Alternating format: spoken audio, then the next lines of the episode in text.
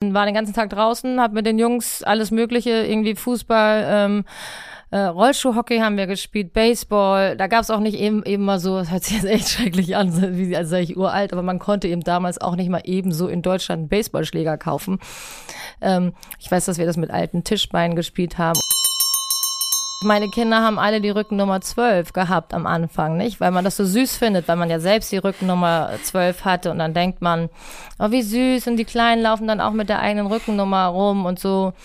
Und mittlerweile weiß ich, ähm, dass, wie gesagt, meine Kinder haben damit ja kein Problem, aber dass es eigentlich nicht so gut ist, das jemand mit auf den Weg zu geben. Ich bin jemand, der sehr in Bildern denkt und ähm, das immer, wenn ich dann in so ein in so eine, keine Ahnung, in, in eine Ruine gegangen bin oder ein Haus, das umgebaut werden musste oder eine Wohnung oder ich mir in weiter Ferne was vorstellen musste, dass ich meine Augen schließen konnte und alles fertig gesehen habe, also komplett fertig.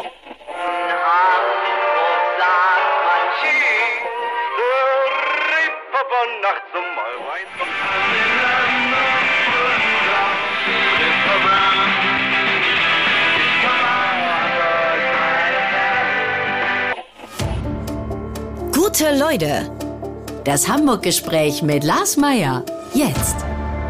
Heute ist bei mir zu Gast Britta Becker. Moin, moin. Moin. Du bist 1973 in Rüsselsheim am Main geboren. Als eine der erfolgreichsten deutschen Hockeyspielerinnen hast du sowohl auf dem Feld als auch in der Halle zahlreiche Titel gesammelt, darunter viele deutsche Meisterschaften und Europacups. Mit dem deutschen Nationalteam bist du unter anderem Weltmeisterin geworden und hast bei Olympia 92 Silber mit nach Hause gebracht. Inzwischen entwickelst du Häuser und betreibst ein Ladengeschäft für Mode in Hamburg-Eppendorf. Mit dem Moderator Johannes Bekerner hast du drei Töchter und einen Sohn. Auf dem Hockeyfeld warst du Spielgestalterin. Heute gestaltest du unter anderem Häuser. Ist das Zufall oder ist das grundsätzlich ein besonderer Blick für den Raum? Also ahntest du sowas schon früher, dass du dich irgendwann mit solchen Dingen auseinandersetzen wirst? Ähm, leider habe ich das nicht geahnt, weiß das jetzt aber im Nachhinein, dass mir diese ähm, räumliche Intelligenz, ähm, die ich wohl habe, ähm, schon in meinem Sport wahnsinnig geholfen habe, aber habe mich ehrlich gesagt äh, erst nach meinem Sport mit den unterschiedlichen Intelligenzen beschäftigt, die es gibt. Und war aber schon immer sehr kreativ. Also ich habe immer so diese kreative Ader in mir ausgelebt. Ich habe neben dem Hockey als Kind wahnsinnig viel gemalt, gezeichnet, fotografiert, eine eigene Dunkelkammer gehabt, habe auch ähm, früher mal bei Gabo assistiert und habe mich ja immer schon wahnsinnig für Fotografie interessiert und hatte ja dann auch das Glück, dass ich dann als ähm, Sportlerin Werbeverträge hatte und mich dann unter anderem für meine Werbepartner, ich dann von meinen Heroes, äh, wie zum Beispiel Peter Lindberg oder Ellen von Unwert fotografiert wurde. Es war dann irgendwie besonders ähm, interessant für mich nochmal und spannend. Und ähm, es war aber ganz klar, dass ich was Kreatives machen muss, weil das bin ich einfach. Ich bin, ich habe hab so eine kreative Ader, was mir total wichtig ist, was ich auch zum Ausgleich früher brauchte und jetzt äh, mich natürlich total erfüllt. Wenn das schon ganz früh in deinen Adern lag, was ist denn umgekehrt äh, geblieben vom Hockey? Was hast du da gelernt? Gelernt, was du heute anwenden kannst? Ich glaube, dass mir Hockey ganz viel gegeben hat und ja auch immer noch gibt. Ähm, viele, also meine Kinder spielen ja alle Hockey. Man weiß am Ende des Tages nicht, ob es jetzt der Charakter ist, der einer bestimmten Situation hilft oder eben auch diese Erfahrung, die man durch Hockey ge äh, gemacht hat. Aber sicherlich ähm, bin ich als Typ wahnsinnig strukturiert, äh, koordiniert, organisiert, sehe immer das Positive und ähm, ja, bin zielgerichtet und nach vorne sehend und denkend und ich würde auch sagen, mutig. Mhm. Gab es für dich einen Moment oder eine Phase, wo du damals gemerkt hast, ich möchte Leistungssportlerin werden? Weil ich sag mal, hier gibt's speziell in Hamburg gibt's viele 10.000 Mädchen, die jetzt so den Ball durch die Gegend schubsen, so ein bisschen, äh, bei denen das wahrscheinlich nie sich so entwickeln wird. Aber wann war das bei dir? Ich habe mir also ich bin ja ein bisschen unklassisch zum Hockey gekommen, wie man normalerweise ähm, zu dieser Familiensportart ja auch kommt. Ne? Das ist ja eine Familiensportart, die von den Eltern betrieben wird und dann spielt das Kind dann automatisch oder die Kinder automatisch dann oftmals Hockey. Bei mir war es so, ich bin in Rüsselsheim groß geworden, das allerdings zu diesem Zeitpunkt auch eine Hockey-Hochburg war und recht erfolgreich, zumindest mit der damaligen Herrenmannschaft, mehrmals deutscher Meister. Und mein Vater war mit einigen von den Spielern befreundet und da waren einige dabei, die damals 72 Gold ähm, gewonnen haben und so weiter. Also Hockey war bei uns in Rüsselsheim und auch in meiner Familie ein großes Thema. Wir hatten auch immer Hockeyschläger zu Hause, obwohl ich gar nicht Hockey im Club gespielt habe, sondern einfach so, wie wir einen Tennisschläger auch zu Hause hatten und so weiter. und ähm, hab halt, ich bin so klassisch, wie man früher groß geworden bin, den ganzen äh, ist äh, groß geworden. Ich bin war den ganzen Tag draußen, hab mit den Jungs alles Mögliche, irgendwie Fußball, ähm, äh, Rollschuhhockey haben wir gespielt, Baseball. Da gab es auch nicht eben, eben mal so, das hört sich jetzt echt schrecklich an, wie als sei ich uralt, aber man konnte eben damals auch nicht mal eben so in Deutschland einen Baseballschläger kaufen. Ähm, ich weiß, dass wir das mit alten Tischbeinen gespielt haben und so wir haben dann irgendwie Baumhäuser gebaut und mit den Mädchen irgendwie Gummitwist bis oh, also ohne Ende und wie hoch ich springen konnte, weiß ich bis heute nicht mehr, wie das ging. Aber ähm, also ich sage mal so, ich hatte eine sehr gute große, äh, sehr gute sportliche Grundausbildung draußen und bin dann erst zum Hockey gekommen, als mein Trainer dann äh, in der dritten Klasse in der Grundschule eine Sichtung gemacht hat. Mhm. Also so mit neun oder Achteinhalb, zehn Jahren. hm? Ja. Mhm. Und äh, wann war so der Moment, dass du gesagt hast, okay, jetzt beiß ich und ich fange nicht an mit Rauchen, ich trinke nicht so viel äh, Rotwein und Cola wie die anderen vielleicht, sondern ich ziehe es jetzt durch?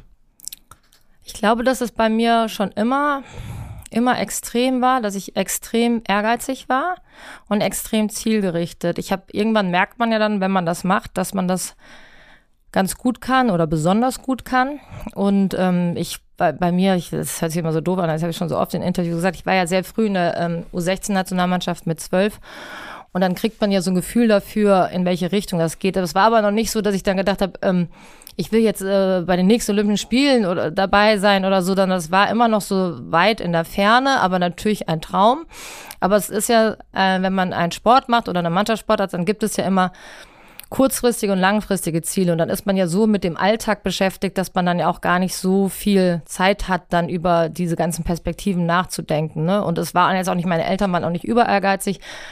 Es war eher ich, die immer, keine Ahnung, ich habe keine Süßigkeiten gegessen. Ich wollte immer ähm, super sportlich sein. Ich habe äh, nach dem Training immer noch, also als kleines Mädchen, immer noch irgendwie tausendmal Seilspringen und 100 Sit-Ups und alles Mögliche abends gemacht. Und dann habe ich dann abends zu meinen Eltern gesagt, so, ich gehe jetzt noch laufen als kleiner Pups. Und dann haben sie gesagt, so, nee, auf gar keinen Fall gehst du noch laufen. Ich so, doch, doch, doch ich gehe jetzt noch laufen. Nee, ist dunkel, du gehst jetzt nicht laufen.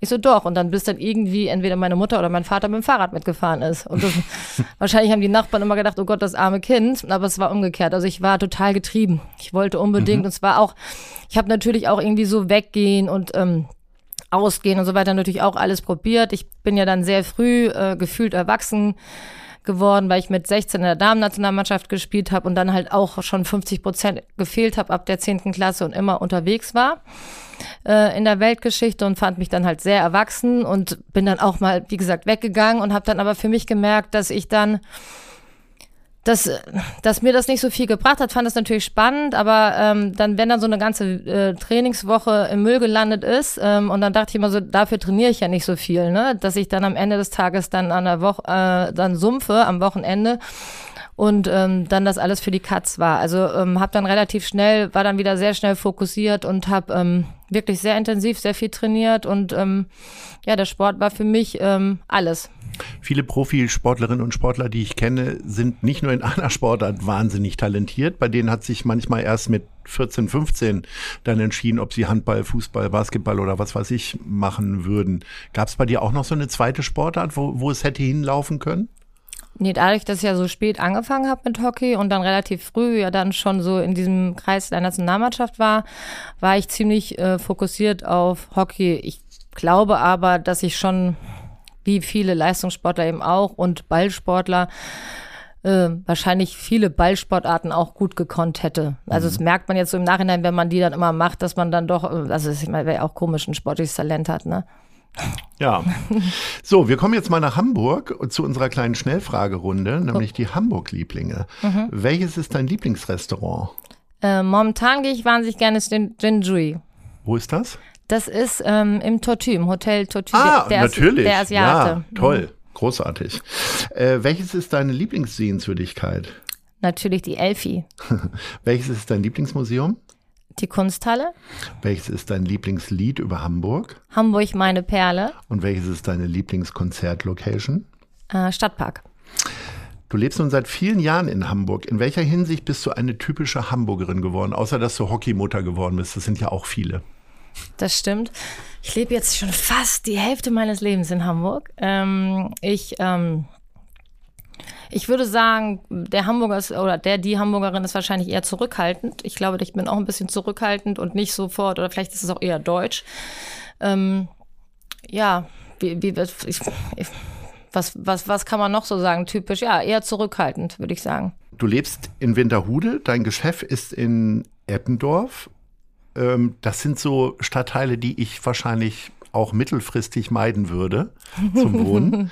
äh, mach mir das mal schmackhaft.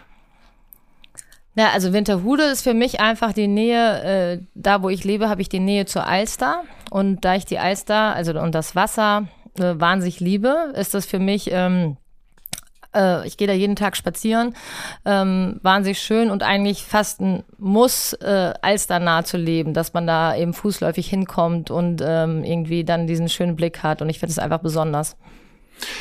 Ich habe ähm, im Umkehrschluss auch gar keine Vorstellung von Rüsselsheim, außer dass ich weiß, dass dort äh, ein großer Automobilhersteller seinen Hauptsitz hat.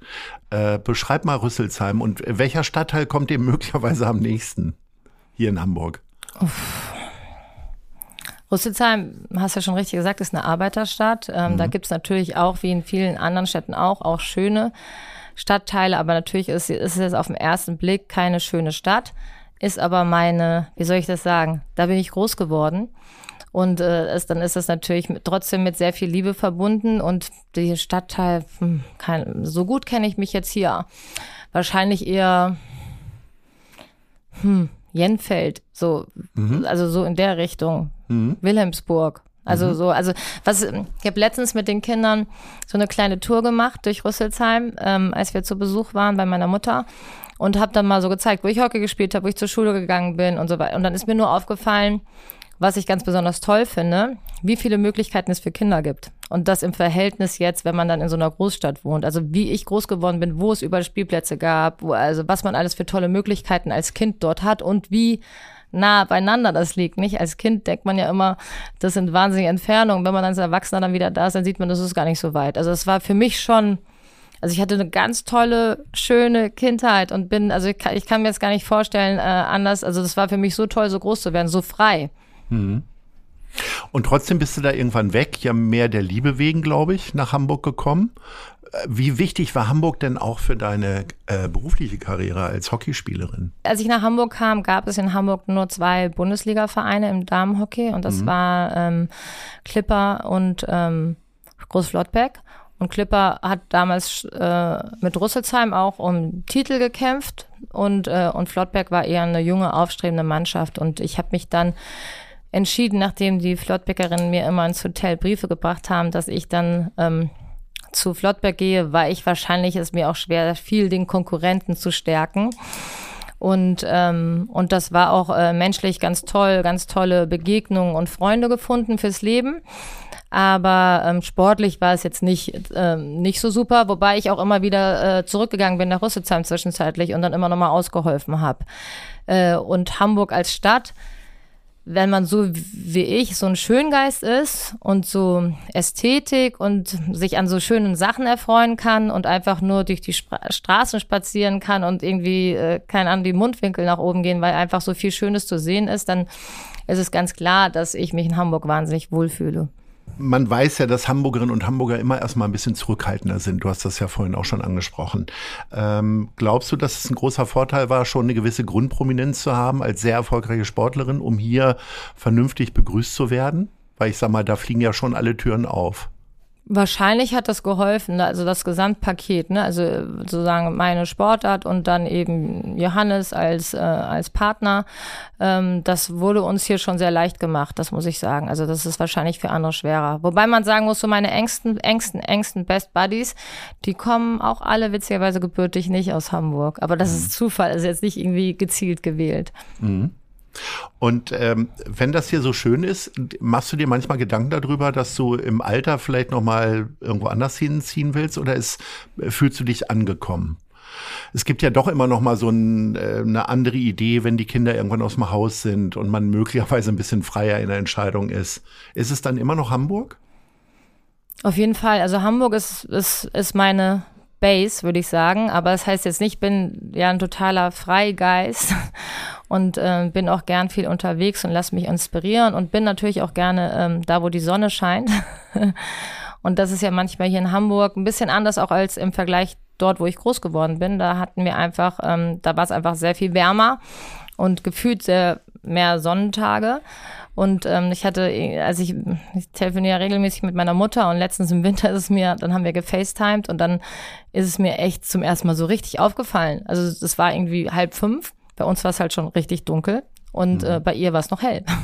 Und ich denke, das kann nicht sein. Jetzt weiß ich, jetzt weiß ich, äh, was der, was der Punkt ist. Also mir fehlt manchmal das Licht ein bisschen in Hamburg. Mhm.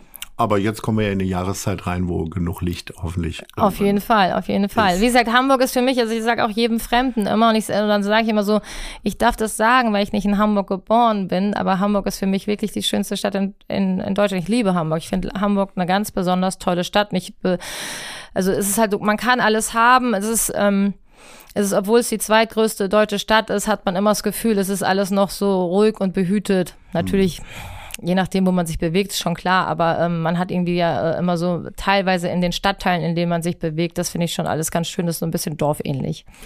Und äh, du kannst das ja sagen, weil du hast ja schon die halbe Welt kennengelernt. Es gibt, glaube ich, kaum eine Sportart, wenn man das jetzt zum Beispiel auch vergleicht mit Handball, wo sich alles sehr auf Europa konzentriert, in beim Fußball ja eigentlich auch.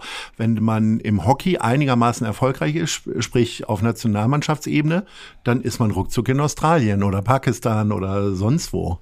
Äh, was waren so für dich die schönsten Reisen? Oder kannst du das gar nicht äh, so viel über die Länder sagen, weil es heißt, so, du warst irgendwo in einem einfachen Hotel und dann die ganze Zeit auf dem Platz? Oder hast du schon den Eindruck, dass du auch Sachen kennengelernt hast? Auf jeden Fall. Also natürlich ist es jetzt nicht so, dass man da jetzt eine ähm, wie soll ich sagen, eine Kulturreise macht oder, aber wir haben auf jeden Fall immer in unserer Freizeit sind wir immer in die Museen der Stadt gegangen. Also das finde ich also im Nachhinein auch wirklich sehr bemerkenswert, dass wir als junge Menschen uns entschieden haben, ins Museum zu gehen. Das war wahrscheinlich erstmal die Idee des Trainers, oder? Nee, nee, nee das war ja? so, so immer so die engsten Freunde, mit denen man sich dann irgendwie, wenn man mal Freizeit hatte, dann geht man ja nicht als ganz, oftmals ja. als ganze Mannschaft, sondern jeder pickt sich was aus. Wir sind ins Museum gegangen. Das finde ich echt im Nachhinein. Also, aber ich war halt immer Kunst äh, interessiert auch mhm. und ähm, äh, Nein, also man kriegt schon einen Eindruck von den Ländern und ich bin wahnsinnig dankbar dafür, ähm, was ich alles sehen durfte. Also mhm. und hätte wahrscheinlich ähm, als junger Mensch gar nicht die Möglichkeit gehabt, meine erste Flugreise, die ich hatte,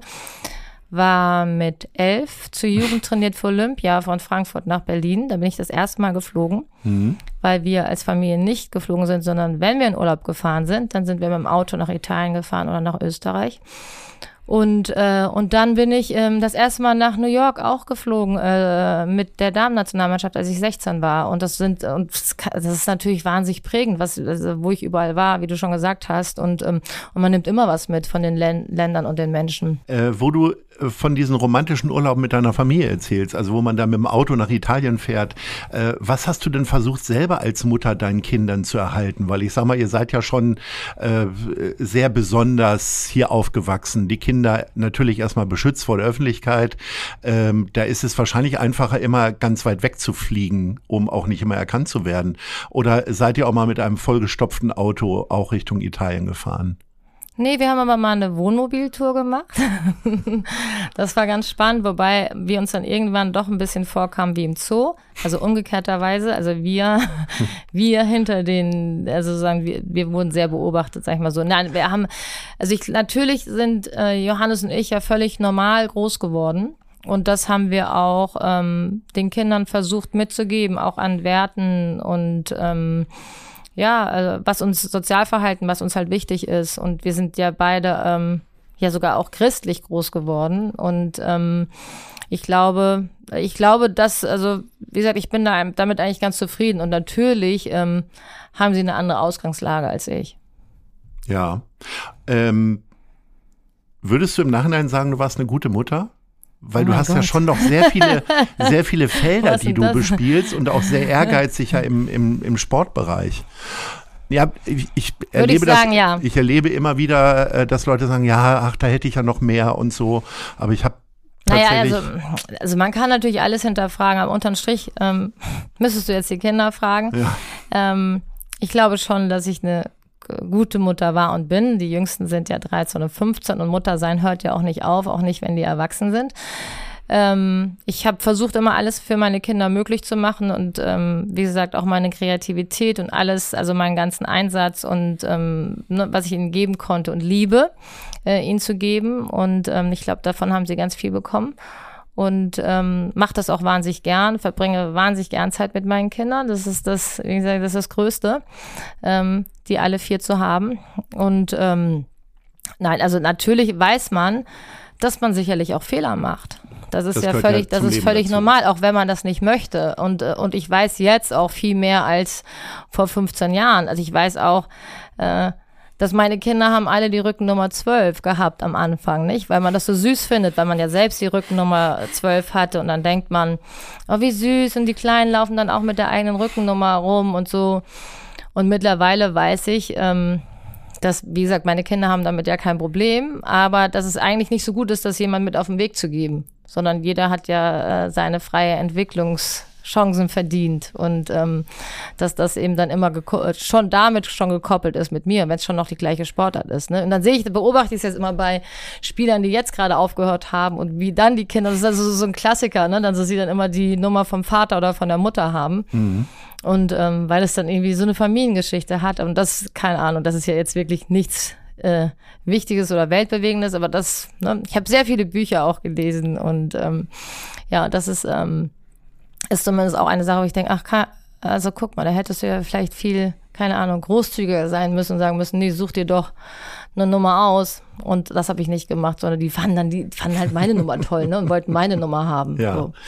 Äh, wie sehr hast du denn auch deinen Ehrgeiz, der ja bei dir schon sehr früh ausgeprägt war, äh, weitergegeben? Ja, ich glaube schon, dass das genetisch veranlagt ist bei meinen Kindern auch, dass die ehrgeizig sind und dass die auch ähm, gewinnen wollen, so, also bei allen möglichen Sachen. Das ist zum Glück nicht so stark ausgeprägt wie bei mir. Ähm, bei mir war das in einem gewissen Alter schon, ich meine, das haben ja viele irgendwie, ich konnte mit meinem Bruder keine Brettspiele spielen, zumindest nicht äh, bis zu dem Zeitpunkt, bis ich verlieren würde. Und ähm, dann habe ich äh, das Spiel beendet mhm. Äh, also dass ich nicht verlieren konnte. Also das war dann witzigerweise bei mir im Hockey nie so. Ich konnte immer irgendwie mit erhobenen Hauptes vom Platz gehen und dem anderen wirklich Anerkennung zollen, dem Gegenüber und gratulieren. Allerdings habe ich das echt, wenn wir im Club oder so mal verloren haben, also mit Rüsselsheim, habe ich echt eine Woche gebraucht. Also konntest du mich auch nicht gut ansprechen zu Hause. Ja. Du hast ja ähm, relativ überraschend so ein bisschen deine Karriere damals beendet. Mhm. Und ähm, wie lange, das war ja wahrscheinlich ein Prozess, man überlegt sich vorher ja nicht, was man machen will, sondern lässt es ja meistens sogar auf sich zukommen. Äh, wie ist das denn bei dir jetzt so gelaufen, dass es dann in diese Richtung ging, dass du dich für die schönen Dinge des Lebens interessierst, eine eigene äh, Linie entwickelst und so weiter? Ja gut, das mit der eigenen äh, Modemarke, das ist ja letztes Jahr erst entstanden. Mhm. Und äh, das mit den ähm, Häuser bauen und einrichten, das ist ja erstmal so, merkt man dann zum ersten Mal, wenn man das zum ersten Mal auf privater Ebene macht, ne? Wenn es dann, äh, dass man dafür ein, keine Ahnung, dass man da ähm, Talent hat und eine Leidenschaft und, ähm, und dann war das dann hatte ich ja, als ich aufgehört habe, das ist ja schon Ewigkeiten her, das ist schon fast 20 Jahre her. Ne? Mhm. Also ich meine, es ist wirklich 20 Jahre her. Also ich habe vor 20 Jahren aufgehört, dann habe ich nochmal kurz gespielt, aber ich habe wirklich vor 20 Jahren und bei mir war es so, ich war immer für mich, ich bin so ein Spielkind und ähm, für mich äh, war immer der Spaß entscheidend bei allem. Mhm. Und ich glaube auch, auch auf andere Sportler bezogen, ich glaube, dass man besonders gut sein kann und weit kommen kann, wenn man das nicht als zu großen Verzicht empfindet im Leben, was man macht. Weil das ist ja, man verzichtet ja zwangsläufig, wenn man sowas extrem macht, ähm, auf wahnsinnig viele Sachen. Für mich war das immer gar kein Verzicht. Für mich war es nur Spaß. Hat mich so wahnsinnig viel Spaß gemacht. Und ich hatte aber immer für mich irgendwie so die Messlatte, wenn man nicht mal der Spaß überwiegt, dann höre ich auf. Und dann war es irgendwann, wenn ich vom Training nach Hause gefahren, dachte so, nee, jetzt überwiegt der Spaß nicht mehr. Und dann habe ich von jetzt auf gleich äh, entschieden aufzuhören. Das war echt schon, also für mein Umfeld auch relativ krass. Kurz vor Olympischen Spielen. Ein Jahr vor Olympischen Spielen, ja. ja. Mhm. Und ähm, Jetzt hast, jetzt hast du ja gesagt, dass du das äh, nie als Verzicht irgendwie wahrgenommen hast. Hast du trotzdem später mal irgendwas mitbekommen, wo du sagtest, ach, ist eigentlich ganz schön, endlich mal Verwandtengeburtstage zu besuchen und nicht in Argentinien zu sein oder ähnliches? Also wo du vielleicht im Nachhinein entdeckt hast, ja, hat doch gefehlt irgendwie. Ich hatte gar keinen Urlaub. Ich kannte gar nicht, also ich wusste gar nicht, was Urlaub ist. Und ich wusste auch nicht, was Wochenenden bedeuten können, weil am mhm. Wochenende war ja immer mindestens ein oder zwei Bundesligaspiele oder wir waren mit der Nationalmannschaft unterwegs.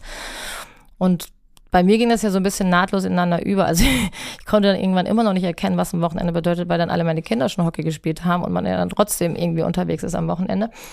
Aber nein, ich weiß das jetzt sehr zu schätzen und freue mich auch, äh, dass ich Zeit habe, Urlaub zu machen und dieses Reisen, was ich mit der Hockeymannschaft ja immer hatte, mit der Nationalmannschaft, das ist irgendwie so ein bisschen in mir noch geblieben. Ich bin, wie gesagt, so wahnsinnig neugierig, reise gern, möchte gern von der, darf man wahrscheinlich heutzutage gar nicht mehr sagen, aber ich möchte halt gern von der, viel von der Welt sehen und ähm, ist auch für mich und meinen Beruf wahnsinnig inspirierend, wenn ich neue Sachen sehe und kennenlerne. Und bevor es mit den Fragen der anderen Leute für Britta Becker weitergeht, mache ich gerne Werbung für unseren Kooperationspartner, die Zeit. Auch 2023 beginnt mein Arbeitstag mit der Elbvertiefung, dem kostenlosen Newsletter von Zeit Hamburg. Die Elbvertiefung ist relevant, prägnant, persönlich und enthält fundiert recherchierte Lesestücke von Autorinnen und Autoren der Zeit. Alle wichtigen Infos rund um Hamburg gibt es auf www.zeit.de slash Elbvertiefung oder von montags bis freitags um 6 Uhr im E-Mail-Postfach. Klickt mal rein. Bevor wir über deinen neuen Beruf sprechen, wollen wir mal äh, unsere Rubrik Die Fragen der anderen Leute ähm, einspielen. Da gibt es die erste Frage. Oh wir hören hier mal rein. Hallo Britta, hier spricht Jan-Philipp Kaller. Ich bin ehemaliger Fußballprofi von St. Pauli und mich würde sehr interessieren, was du an deiner Profikarriere am meisten vermisst. Was ich am meisten vermisse. Also erstmal ist ja das, was man da gemacht hat, also äh, als Profisportler. Wie gesagt, das hat mir wahnsinnig viel Spaß gemacht und es fiel mir, fiel mir auch noch wahnsinnig leicht. Für mich war das wie Fliegen. Und das, ähm, das gibt einem natürlich, dass man was so besonders gut kann, gibt einem natürlich auch ein tolles Gefühl und dass man eben diese mit dem Team Zeit verbringt und diese Ziele, diese, ich meine, ich habe jetzt schon so vor so langer Zeit äh, aufgehört, dass das jetzt ja schon wieder ganz anders ist mein Leben, aber ich weiß noch, dass es eben kurz nachdem ich aufgehört habe, dass man eben diese kurzfristigen und diese langfristigen Ziele, die man als Sportler hat und so weiter, das ähm, war auch am Anfang erstmal schön, wie das so ist, wie viele, wenn sie aufhören, dass sie erstmal genießen, dass sie Zeit haben und dann vermisst man natürlich diese Struktur in dem Leben, die weggefallen ist, ne, wenn man das von Kindesbeinen angemacht hat ist das, ähm, ich sag mal, das sagen ja viele Profisportler, dass ihnen die Kabine fehlt. Also außer jetzt Tennisspieler, die alleine spielen, aber so Mannschaftssportler. Ähm, war dann irgendwann die Familie so ein bisschen Kabinenersatz sozusagen?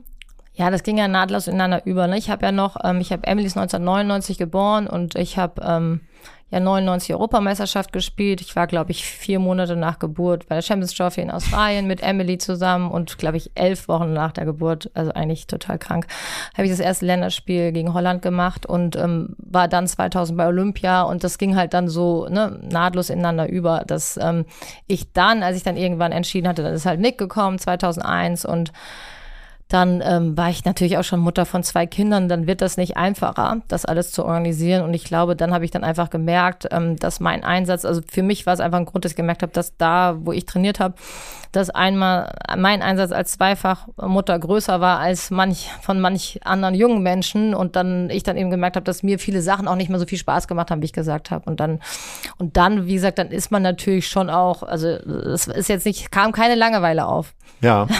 So, Langeweile kommt auch bei der nächsten Frage nicht auf. Hallo Frau Becker, hier spricht Marilyn Addo, Leiterin der Infektiologie am UKE. Ihr Geburtsort Rüsselsheim am Main ist unter anderem für Fastnachtsumzüge bekannt. Auch ich liebe ja den Karneval und äh, wollte Sie fragen, als was verkleiden Sie sich am liebsten? Gar nicht. Das Bist du ein Karnevalsmuffel oder ja, ein Faschingsmuffel? Ja, total. Total. Also ich fühle mich wahnsinnig wohl hier in Hamburg. Das ist gar kein Thema. Also ich mag das, äh, fand es für die Kinder immer süß, wenn das dann trotzdem in der Schule oder im Kindergarten gefeiert wurde. Ähm, aber ich meine, äh, Rüsselsheim ist, glaube ich, 15 Kilometer von Mainz entfernt und ich war kein einziges Mal bei einem Rosenmontagsumzug und so. Nein, es ist gar nicht meine Welt. Interessant. Wir wollen mal ein bisschen über deine jetzige Arbeit sprechen. Mhm. Also du bist da ja quasi so reingeschlittert. Du hast gesagt, äh, quasi erstmal über das eigene Einrichten von eurem Haus oder wie auch immer Interesse geweckt. Ähm, wo hast, wo war da der Punkt, dass du gesagt hast, ja, das, da will ich gerne auch andere Leute mit begeistern. Waren dann, kamen dann immer mehr Freundinnen und Freunde zu euch nach Hause und die haben gesagt, oh, das hast du aber toll gemacht. Wie hast du denn das gemacht? Oder wie, wie lief das? Ja, also das war auch ein Punkt. Also dass man natürlich äh, dann ich dann da auch Anerkennung bekommen habe, weil das viele ganz toll fanden und dann auch gesagt, oh, kannst du nicht mal hier gucken, kannst du nicht bei uns das auch mal machen. Und äh, und dann war es halt auch so bei mir die Feststellung, dass ähm, ich gesehen habe, ähm, dass das mir so leicht fiel. Also, dass ich bin jemand, der sehr in Bildern denkt und ähm, dass immer, wenn ich dann in so ein in so eine, keine Ahnung, in, in eine Ruine gegangen bin oder ein Haus, das umgebaut werden musste oder eine Wohnung oder ich mir in weiter Ferne was vorstellen musste, dass ich meine Augen schließen konnte und alles fertig gesehen habe, also komplett fertig. Mhm. Und das ist natürlich ein totales Geschenk. Und das ist, ähm, ist natürlich auch spannend und es macht mir wahnsinnig Spaß. Mhm. Und dann durch diese Kreativität, ich habe ja schon am Anfang erzählt, dass ich eben diese kreative Ader in mir habe und eben auch viel fotografiert habe und ähm, immer viel gezeichnet habe und natürlich auch neben eben ähm, Architekt, äh, in, in der Architektur, Interieur, ähm, Kunst auch modisch interessiert bin. Und dann war es für mich dann irgendwie zwangsläufig, ähm, dass ich dann auch äh, was mit Mode noch zusätzlich machen werde. Und da hast du jetzt mitten in Eppendorf einen Laden. Mhm. Stehst du da selber drin und sagst, Sie können das sehr gut tragen oder? Ich würde tatsächlich, also ab und an stehe ich mal drin. Also wenn man Glück hat, sieht man mich auch mal.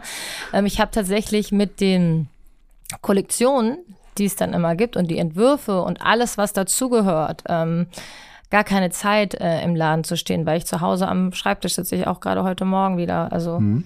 ähm, das ist wirklich so, das, das muss ich sagen, ähm, habe ich ähm, sehr unterschätzt, weil ich baue jetzt, glaube ich, seit 15 Jahren Häuser. Und das ist so auch, ich sag mal, auch den Laden, das war für mich, äh, ich, ich wollte ursprünglich einen Online-Shop haben, den ich auch hab und ähm, wollte eigentlich gar nicht einen Offline-Shop haben, also einen Laden, in dem man gehen kann. Und dann hatte ich irgendwie dann äh, letzten Sommer, war es dann eben so abzusehen, dass im Juni ähm, die Sachen rauskommen. Und dann habe ich dann so gedacht, so, oh, vielleicht ist es doch ganz gut auch was, wo die Leute sich die Sachen mal anschauen können und anfassen können. Und dann war zufällig der Laden in Eppendorf ähm, im kleinen Notting Hill, Little Notting Hill, frei, mhm. äh, in dem Bereich da in Eppendorf. Und dann dachte ich, ach, der ist eigentlich ganz niedlich. Und die Ecke mag ich total gern und dann warum nicht? Und dann habe ich wirklich in kürzester Zeit diesen Laden umgebaut. Also da habe ich dann wieder gesehen, wie leicht mir das fiel, auch mit den Kontakten zu den tollen Handwerkern die ich habe. Also das hat alles eigentlich ganz toll und schnell funktioniert. Mir macht das Spaß, immer mal da zu sein und auch zu sehen, wie es läuft und auch mit den Kunden zu, zu sprechen. Aber tatsächlich schaffe ich das zeitlich ganz, ganz, ganz selten nur. Und ja. es gibt immer so Momente, wo ich dann da bin ah, und äh, auch mal checke und so weiter. Und ähm, aber ich wirklich, ähm, ich muss mich halt so viele andere Sachen kümmern. Marketing, Instagram, ja. alles was dazu gehört. Die Kollektion, was natürlich äh, mein, mein größtes äh, Steckenpferd ist, nicht die Sachen dann, äh, mhm. die neuen Sachen zu entwickeln. Und, dann und wie funktioniert das für Leute, die jetzt gar keinen Plan haben davon? Du sagst, du sitzt am Schreibtisch, Zeichnest du das dann, wie man das von Karl Lagerfeld oder Job kennt, so als Strichzeichnung und dann geht es in die Türkei so oder nach Portugal und da wird es dann äh, genäht oder wie funktioniert das? Mm, ich habe noch äh, eine Kreativdirektorin, mit der ich auch zusammenarbeite und der ähm, sage ich dann, wie ich was gerne hätte. Mhm und ähm, schicke auch Beispiele oder Fotos und ähm, entwerfe eigentlich so auf diesem Wege die Kollektion, ohne jetzt große irgendwie Zeichnungen zu machen. Das habe ich ja nicht gelernt. Ich kann mhm. jetzt keine ähm, Modekollektion zeichnen, aber ich kann, wie gesagt, bildlich darstellen, was ich gerne hätte und das verändern und sagen und das und das und das und das hätte ich gerne so. Und dann ähm, macht sie recht technisch eine Zeichnung mhm. mit allen Details, die wir besprochen haben und dann geht es an den Händler. Und dann entwirft der Händler ähm, die Brotos. Und ähm, dann fahre ich entweder hin und schaue sie mir an oder sie werden zu mir geschickt. Und dann wird dann immer noch weiter rum äh, ne, äh, verändert und so weiter, bis alles perfekt ist. Und dann geht es äh, in, wie soll ich sagen, in, in die Entwicklung. Wie viel Ehrgeiz steckt denn in dir und wie viel Ehrgeiz wendest du da noch an? Weil im Grunde schließt sich das ja ein bisschen aus. Künstlerisch ist ja doch immer eher so ein bisschen freiheitsliebend und auch komme ich heute nicht, komme ich morgen vielleicht, wie auch immer. Äh, wenn man aber diesen sportlichen Ehrgeiz ja sehr ausgelebt hat und auch sehr erfolgreich ausgelebt hat, legt man das dann einfach ab? Oder bist du eigentlich auch froh, dass dieser Rucksack jetzt irgendwo in der Ecke steht mit dem ganzen Ehrgeiz drin? Ja, so, also ich, also ich für mich finde mich ja gar nicht mehr ehrgeizig. mhm. Aber es gibt ganz viele Menschen in meinem Umfeld, die sagen, dass ich wahnsinnig competitive bin. Mhm. Ähm, ich, ähm, wie gesagt, ich finde, dass ich fast gegen null runtergefahren bin, was dieses Kompetitive angeht, aber trotzdem äh, kann man das wahrscheinlich nicht komplett ablegen. Ähm, ich, ich glaube, ich bin einfach total ambitioniert und bin interessiert. Ich bin total neugierig. Ich würde jetzt, also würde man sagen, früher hat man gesagt, ein Macher oder ist eine Macherin. Also ich habe Hummeln im Hintern. Ich bin, also die Menschen in meinem Umfeld sagen, es ist ja Wahnsinn, was du alles machst und was, also wie viel, wie viel Energie äh, du hast und so. Und dafür bin ich auch total dankbar. Und ähm, das, das ist wahrscheinlich das, was nach wie vor geblieben ist, dass ich wahnsinnig viel Energie habe und Lust und Spaß. Also mir macht es ja auch wahnsinnig Spaß, was ich mache. Ich glaube, das ist das Wichtigste. Und habe einen unglaublichen Antrieb. Das heißt, willst du da auch doch die Beste sein und vielleicht auch noch mehr Ladengeschäfte eröffnen oder äh, anders auch noch äh, dich erweitern? Ich bin zwar sehr positiv, aber ich bin auch realistisch. Mhm. aber natürlich, ähm, guck mal, ich habe jetzt ähm, ich habe jetzt äh, ein Haus, äh, das letzte Haus, das ich entwickelt habe und verkauft habe, das auf Mallorca und ähm, werde wahrscheinlich das nächste dort auch entwickeln und habe dann gedacht, ähm, wie wir alle, jetzt ist ähm, Covid bald vorbei und dann bin ich jetzt mal so mutig, wo ich in Covid auch schon so mutig war. Äh, jetzt bin ich mal so mutig und mache das mit meiner eigenen ähm, Modemarke und dann kommt dann der Krieg in Europa und ähm, und das ist natürlich in der jetzigen Zeit, ist, äh, klar bin ich positiv und nach vorne gerichtet und möchte gerne wachsen. Ähm, momentan ähm, arbeiten wir hart daran und dann mal gucken, wie es läuft. Also das ist meine ganze Energie, die da reingeht. Aber das ist natürlich ähm, alles Step by Step. Wir kommen auch Schritt für Schritt zur nächsten Rubrik. Wissenswertes über Hamburg und jetzt kommst du.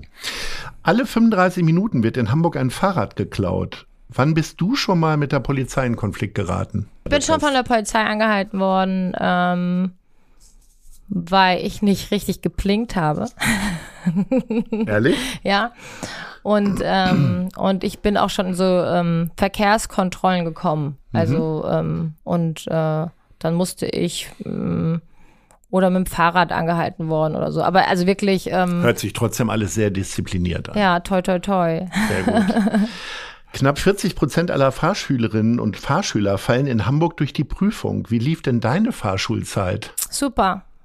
Null Fehler Theorie und gleich beim ersten Versuch die Praxis bestanden. War da Opel schon dein Sponsor? Du musstest, also es gibt ja manchmal die Situation, dass die Testimonials dann noch fast zu jung sind und dann deswegen noch nee. einen Führerschein machen müssen. Nee, nee, ich, ich wollte Da gab es also keinen extra Druck. Nee, für mich war irgendwie äh, Autofahren die Freiheit pur. Äh, dazu musst du wissen, ich habe ja gesagt, dass ich immer schon mit 16 mit äh, dann Erwachsenen unterwegs war und zu Lehrgängen und so weiter fahren musste, also Trainingscamps.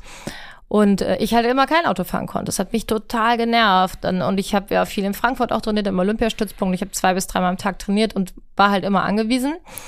Und äh, dass mein Vater mich gefahren hat, äh, was der natürlich gern gemacht hat. Und ich ähm, wirklich auch überhaupt die ganze Unterstützung meiner Eltern, wär, ohne die wäre auch eben vieles oder alles nicht möglich gewesen. Aber das war also, ich wollte am liebsten, ich wollte sogar einen Sonderantrag stellen oder habe den sogar gestellt beim Kultusministerium, dass ich früher Auto fahren darf. Ne? Man durfte ja dann früher wirklich nur mit 18 Auto fahren.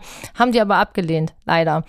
Und dann war ich natürlich so glücklich, als ich endlich dann 18 wurde und endlich Auto fahren konnte, sodass ich das alles in, in Time gemacht habe und ähm, zu meinem 18. Begur Geburtstag, den habe ich, glaube ich, bei der Europameisterschaft in Brüssel verbracht, aber dann zu Hause dann endlich mein Auto, äh, mein Führerschein bekommen sollte, der sollte mir zugeschickt werden, dann ist er erstmal auf Postwegen verloren gegangen.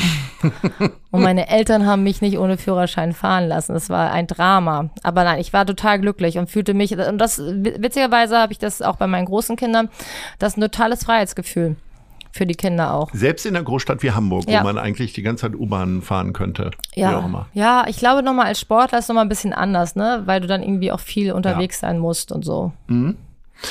Der Kenianer Kiprop Kölsch gewann den diesjährigen Haspa-Marathon in der Rekordzeit von zwei Stunden, vier Minuten und neun Sekunden. Was bringt dich an deine körperliche Grenze heute? Oh mein Gott. Vieles. ich bin ja leider, also ich ähm, kann leider momentan nicht joggen gehen, weil ich äh, seit jetzt, letztem Jahr Knieprobleme habe.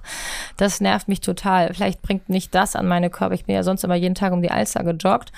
Und das ist jetzt seit einiger Zeit nicht mehr möglich. Und natürlich ist man dann auch irgendwann nicht mehr, was Cardio angeht, so fit, wobei ich jeden Tag Sport mache. Ne? Aber ähm, was ist das dann? Eher Yoga oder? Hm, sollte mal besser Yoga sein. Ich habe ja auch irgendwann mal eine Yogalehrerausbildung gemacht und ähm, hatte dann das ist auch schon wieder Ewigkeiten her, ein Bandscheibenvorfall. Und seitdem, ist, bei mir ist immer so ganz oder gar nicht. Ne? Da habe ich so viel Yoga gemacht, unglaublich. Also wirklich, ich habe unfassbar viel Yoga gemacht. Also jeden Tag und war bei jedem tollen Yoga-Lehrer auf der Welt, den es gibt. Und bei je, also so. Und dann, wie gesagt, ist mir die Bandscheibe weggeflogen. Das hatte sicherlich nicht, äh, nicht, nichts mit dem Yoga zu tun, aber ich konnte bestimmte Sachen dann erstmal nicht machen. Und dann bin ich wieder, habe ich wieder angefangen zu laufen, extrem. Und, ähm, und bei mir, wie gesagt, gibt's immer ganz oder gar nicht. Und aber ich mache ich mach sehr viel so Krafttraining tatsächlich. Ich mache mhm. auch ich habe auch Kardiogeräte zu Hause und gebe auch ich habe ja seit drei Jahren Hund. Ich gehe auch sehr viel spazieren mhm. und ähm, und mache aber sehr viel ähm, äh, Krafttraining, Stabi-Training, Krafttraining. Gehst mit, du denn mit um die Alster, wenn alle gehen oder gehst du ganz bewusst immer so eher an den Randzeiten, also morgens um sieben und nee, abends um neun? Ich gehe leider nicht oder? um die Alster ganz, das schaffe ich zeitlich nicht. Nee, aber ich gehe an der Alster. Hm. Okay. Aber natürlich dann, wenn viele gehen, also sehr früh. Ja.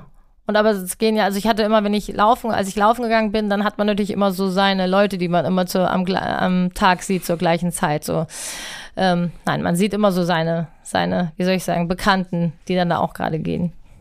Wir haben ja gerade festgestellt, dass es gut 20 Jahre her ist, dass du deine Hockeykarriere an den Nagel gehängt hast. Ähm, welche Rolle spielt Hockey heute noch? Wird das nur noch über die Kinder ausgelebt sozusagen oder gibt es noch andere Verbindungen? Ja, das ist, das ist, ich meine, die Sportler, die ich liebe, ne? Das ist wirklich, das ist für mich Hockey. Wenn ich einen Hockeyschläger in der Hand habe, dann ist es wie eins. Das ist, äh, ist ein Traum. Mhm. Äh, bedauere es auch sehr, dass ich selbst kein Hockey mehr spiele, aber es ist besser für meinen Körper, glaube ich. Und, ähm, und meine Kinder haben halt dann so intensiv Hockey Wann hast gespielt. du das letzte Mal gespielt? Ich habe in der Hallensaison meine Tochter, die wollte ein paar Sachen von mir gezeigt bekommen, meine Jüngste, so, aber das kann man nicht gespielt nennen. Nein, gespielt ich glaube 2017.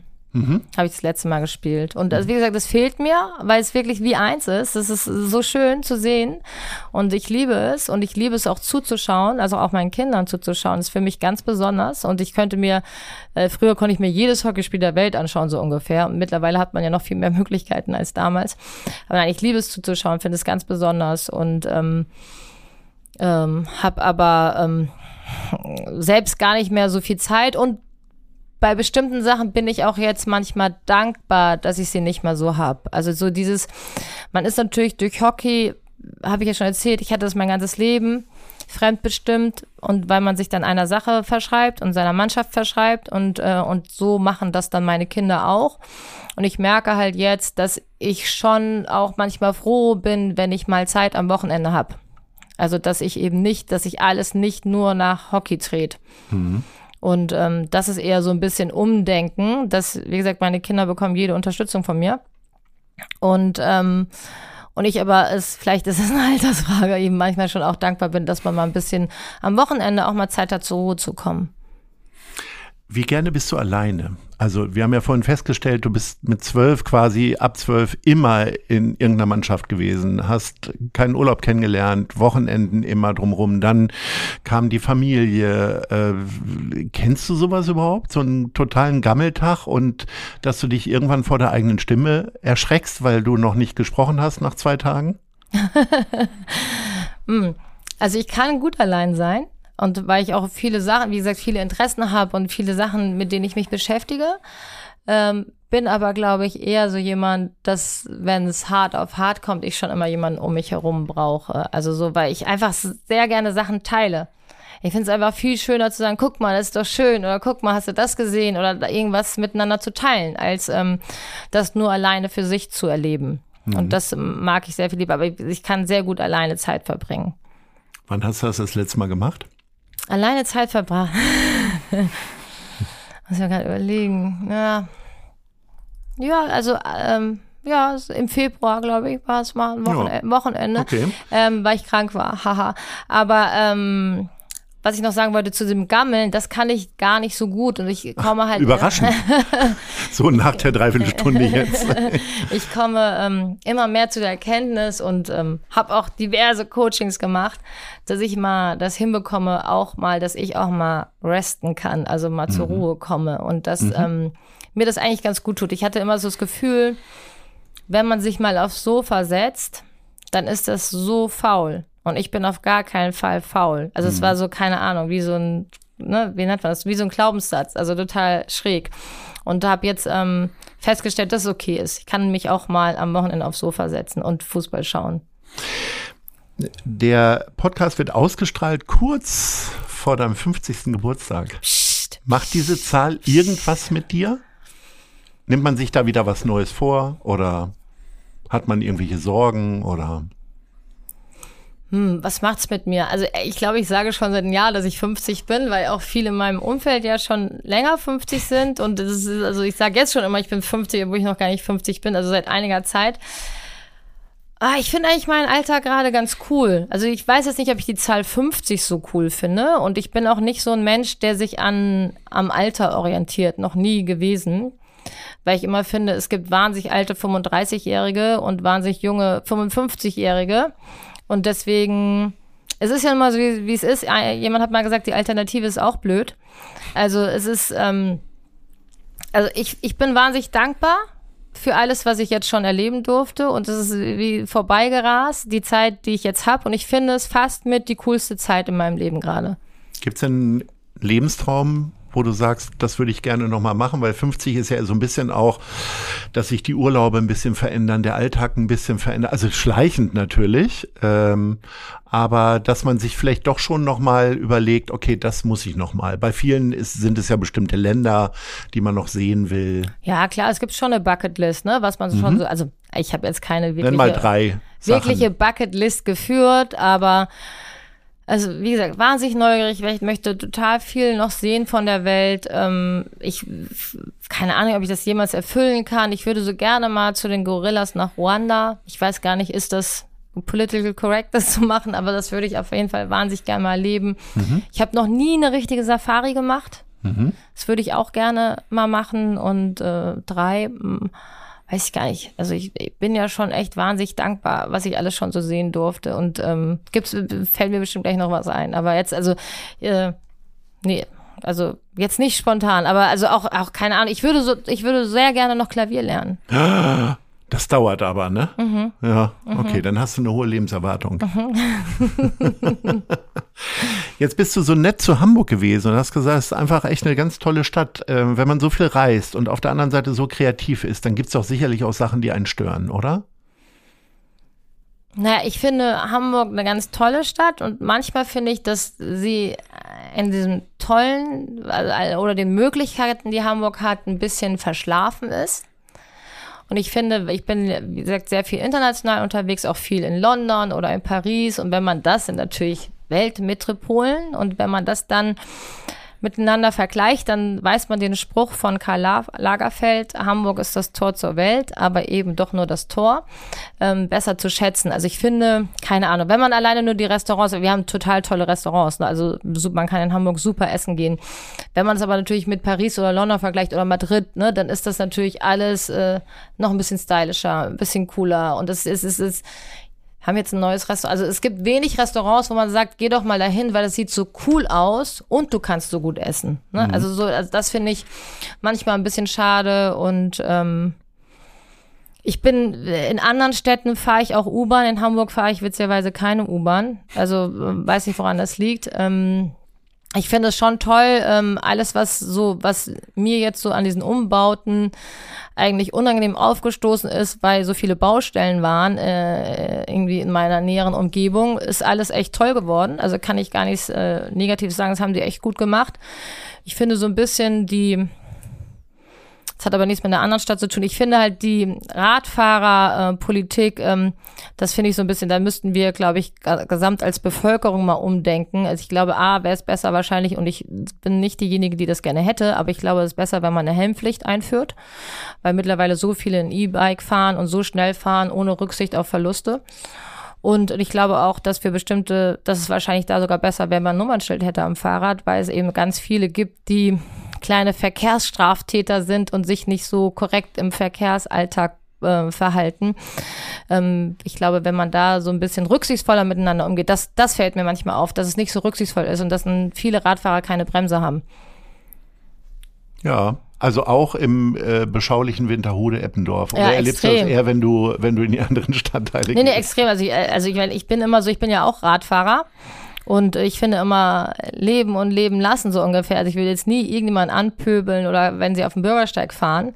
Aber wenn man das Gefühl hat, dass man mehrmals über den Haufen gefahren wird, also ne, weil ich gehe ja oft mit dem Hund, wie gesagt, und, äh, und da sage ich auch nichts, aber ich wundere mich manchmal, wie die jetzt reagieren würden, wenn ich sie nicht gehört hätte. Mhm. Also so und zur Seite mhm. gegangen wäre. Mhm. Also und ähm, dann mit dem Achen, also mit einem riesen Karacho langfahren. Also das finde ich manchmal so ein bisschen, oder dass sie einfach, ähm, wenn man äh, Vorfahrt hat und dann einfach links äh, Abbieger Radfahrer fährt, hat immer Vorfahrt. Also so, das fällt mir immer so auf, wo ich denke, so krass, das ist doch krass. Ich meine, das ist wirklich auch so gefährlich. Das ist, ähm, und das finde ich dann, weil ich weiß gar nicht, woher das kommt. Weil ich würde mich jetzt auch nicht als die perfekte Radfahrerin bezeichnen. Also ich versuche auch, so zu fahren, wie, wie es für mich gut ist, aber ohne Leute zu behindern. Und ähm, aber auch auf mich aufzupassen. Ja. Was ist denn deine Lieblingsfortbewegungsmöglichkeit hier in Hamburg? Also U-Bahn haben wir schon ausgeschlossen. Am Ende ist es dann doch eher zu Fuß oder doch Fahrrad? Oh, ich gehe viel spazieren, viel ja. zu Fuß. Ich gehe auch so die kurzen Entfernungen mit dem Fahrrad. Ich habe aber natürlich auch viele so Bringdienste, Abholdienste mit Gepäck, also Kindern mhm. und so weiter. Ähm, da äh, von A nach B, da kann man das dann mit dem Fahrrad, mit der U-Bahn in den Zeitfenstern, die mir zur Verfügung stehen, äh, nicht machen. Da fahre ich dann mit meinem kleinen Flitzer. Wir haben häufig über Ehrgeiz heute gesprochen. Das hört sich ja auch immer sehr verbissen an, als wenn man irgendwie auch, also möglicherweise selten was zu lachen hat. Äh, wer oder was bringt dich denn zum Lachen? Ich glaube, ich bin ständig am Lachen. Also ich bin eher äh, ein lustiger Mensch. Ich finde, Lachen ist äh, total äh, entscheidend fürs Leben und auch mit den Menschen, mit denen man sich umgibt. Also, dass die irgendwie, ähm, wie soll ich sagen, lustig sein können. Was bringt mich zum Lachen? Hm, keine Ahnung, guten Spruch, um die Ecke denken. Also sowas. Schnelle, schnelle, schnelle Gedanken. Ähm, und Gibt es im Fernsehen ein Format, was du regelmäßig einschaltest und sagst, so, das gucke ich mir jetzt an, jetzt muss ich mal abschalten? Ja, im Fernsehen gibt's ja äh, mittlerweile gar nicht mehr so viel. Was hier bin ich, glaube ich, von meinen großen Kindern auch geprägt, dass ich gar nicht mehr so viel fern schaue. Mhm. Aber was ich schaue ist, ähm, was ich wirklich liebe, ist, ähm, wer steht mir die Show? Mhm. Finde ich so großartig. Tolles Format. Ja, finde ich unfassbar. Wirklich, mhm. also finde ich großartig. Also wirklich, ähm, also wirklich liebe ich. Und jetzt haben wir zusammen geguckt, äh, LOL wieder. Ja, auch großartig. Ja, auch großartig, wobei es natürlich am Ende hin immer so ein bisschen nicht ein schwierig bisschen wird. Ja. ja. wir wollen ja nichts verraten, aber ja, die letzte Folge war diesmal so chaotisch, mhm. dass es dann doch wieder amüsant wurde. Ja, also und das, was ich so schön finde, dass ich das halt, ich habe ja Kinder in mehreren Altersklassen, ja. dass wir das alles miteinander teilen und schauen können. Und wir schauen natürlich wahnsinnig viel Sport. Das ist tatsächlich äh, nach wie vor Sport, hat einen unfassbar hohen Stellenwert in der Familie. Könntest du dich zu einem Fußballverein hier in Hamburg bekennen? Weil das ist ja immer so eine Glaubensfrage. Darf ich das hier sagen? Du Nur musst es sogar sagen. Ja? Gut, wir sind jetzt auch zum Ende Aber gekommen, St. liebe Pauli Dritter. auch toll. nee, nee, jetzt ist hier vorbei. Äh, tatsächlich sind wir schon am Ende, leider, also auch ohne den HSV. Ähm, Aber für welchen anderen Verein bist du eigentlich nochmal? Für Bayern München. Ja, das sage ich dir sehr gerne. Da bin ich, da doch auch. Ich bin auch für die, sehr geärgert doch, immer wieder. Ja, genau. Ich bin doch auch für die Bayern. Dazu muss man stehen, nicht? Ja. Also kriegt man nicht viel Lob, wenn man das sagt. Nee, ja. vor allen Dingen, wenn es nicht so richtig läuft. Mhm. Äh, wir sind schon bei den letzten beiden Fragen tatsächlich. Aha. Und die kriegt jeder gestellt und jede. Mhm. Äh, wo siehst du dich in fünf Jahren? Wahrscheinlich am Klavier, ne? Das wäre schön. Ein Klavier und in der Sonne. Ja. Und im Ernst? Also gibt es da so eine Idee, eine Vision mit 55? Schnapszahl? Ja, äh, noch bin ich ja noch nicht mal 50. Ja. Aber ähm, ich, wo weiß ich nicht. Ich hoffe happy. Also glücklich, im Kreise meiner Liebsten, Zeit verbringen, das machen, worauf ich Lust habe. So. Sehr gut. Und wo siehst du Hamburg in fünf Jahren? Das ist eine gute Frage. Ja, ich hoffe, dass ähm, man, man auf der einen Seite möchte man ja, ähm, äh, man möchte ja nicht, dass sich viel verändert. Und auf der anderen Seite glaube ich, ist ein bisschen Veränderung immer gut für jeden und wahrscheinlich auch für Städte. Ähm, ich würde mir wünschen, wenn Hamburg eben als ehemalige Leistungssportlerin doch noch mehr Sportstadt werden würde. Ist das momentan noch so eine leere Hülle? Manchmal habe ich so das Gefühl, gerade wenn dann die Fußballvereine scheitern oder äh, es in, auch in den anderen Mannschaftssportarten nicht ganz so riesig läuft. Naja, Hamburg kann so viel und äh, bietet so viel und hat so unfassbar viele Möglichkeiten, hat, glaube ich, auch so viel Power. Und, und dann muss sich eine Eishockeymannschaft wie die Crocodiles äh, wie vor einigen Wochen äh, abmelden und insolvent gehen. Ja, ja, oder auch Fußball. Ich meine, jetzt mhm. haben wir zwei tolle äh, Zweitbundesliga-Vereine. Mhm. Und aber ich finde, Hamburg würde erst, erste Liga auch gut zu Gesicht stehen. Und ähm, das äh, kann, bei den bei den Towers, also so man das Hockey sind wir äh, gut dabei. So, aber ich kann mich auch noch an Zeiten erinnern, da waren wir Handball gut, Eishockey gut, Fußball gut, so Hockey sowieso. Und äh, ich, kann, ich finde auch die Beachvolleyball-Turniere toll in Hamburg. Ich weiß gar nicht, ob es dieses Jahr wieder stattfindet. Äh, und äh, Tennis ist natürlich toll, aber ich finde so ein bisschen, ich fand es wahnsinnig schade und enttäuschend damals, als das mit Olympia nicht geklappt hat. Ja. Also richtig so unverständlich. Also was für eine Chance auch. Ähm, und ich würde mir, äh, ich, also ich sehe ja, wie viele Menschen sich draußen bewegen, insbesondere auch in Corona, wie viele dankbar waren und wie viele ja äh, normalerweise ins Fitnessstudio gehen und immer sich gerne draußen in der frischen Luft bewegen. Und ich, also ich würde mich freuen, wenn das nochmal noch mal in eine noch bessere Richtung gehen würde für den Sport. Ähm, da drücken wir die Daumen, dass das alles so wird. Liebe Britta, ähm, es war eine ganz famose Stunde mit dir. Ich habe mich sehr gefreut, dass wir uns äh, mal wieder gesehen haben. Ich hoffe, den Hörerinnen und Hörern gefällt es auch. Und äh, wenn dem so ist, dann darfst du bald mal wiederkommen. Ja, In diesem Sinne, ja, alles vielen Gute Dank, für dich. Danke, danke. viel Spaß. Danke. danke. Tschüss. Tschüss. Das war gute Leute. Das Hamburg-Gespräch mit Lars Meier. Von der Gute-Leute-Fabrik, der Szene Hamburg und dem Zeitverlag. Folgt dem Hamburg-Gespräch als Podcast auf allen bekannten Streaming-Plattformen. Jeden zweiten Montag neu.